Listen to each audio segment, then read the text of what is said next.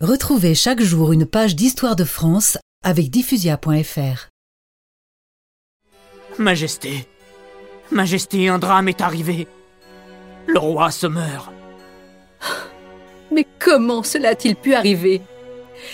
Expliquez-moi, chevalier. Votre Majesté, le roi était en joute au tournoi du château. Quand la lance de son adversaire a traversé son casque à hauteur de la fente ouverte pour les yeux. C'est un malheureux accident, Majesté.